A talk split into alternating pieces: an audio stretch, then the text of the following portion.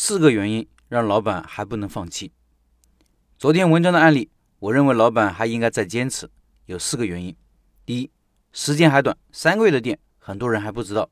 一个店在宣传得当的情况下，周围人知道至少需要一年半载的时间。各位可以想一想，自己小区外头的一个店，你也许天天路过，但从来没有进去过，甚至没注意到。如果不是某次活动吸引你的注意力，它可能就这么一直被你忽略。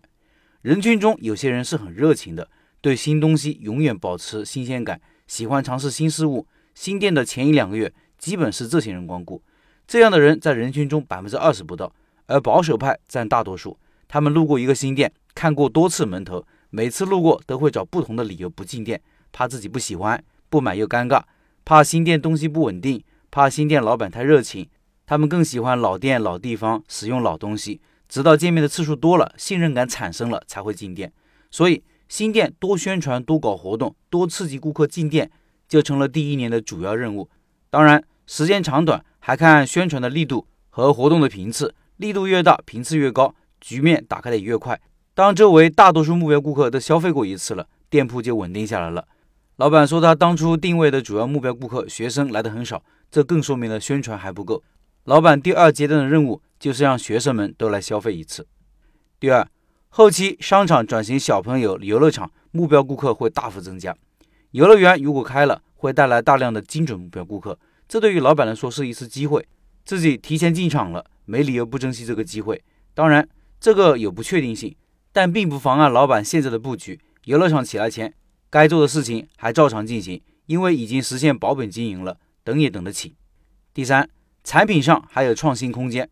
糖葫芦这种传统小吃，其实有很多创新的空间。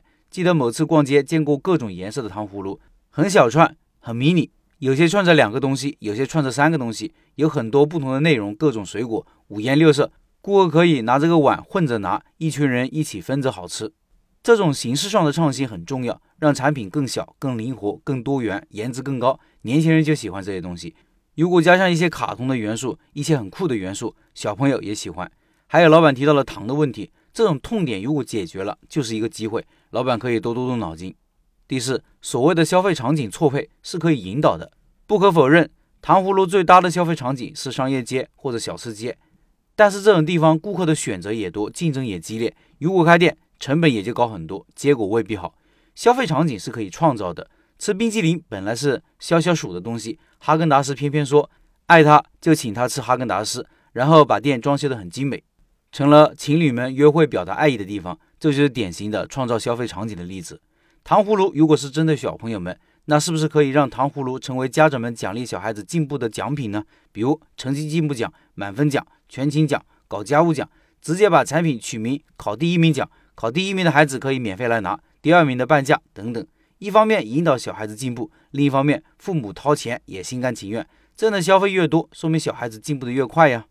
在开店的过程中，如果你觉得位置选错了，想通过换个位置解决问题，希望往往会落空。相信我，每个位置的店铺都会有自己的问题。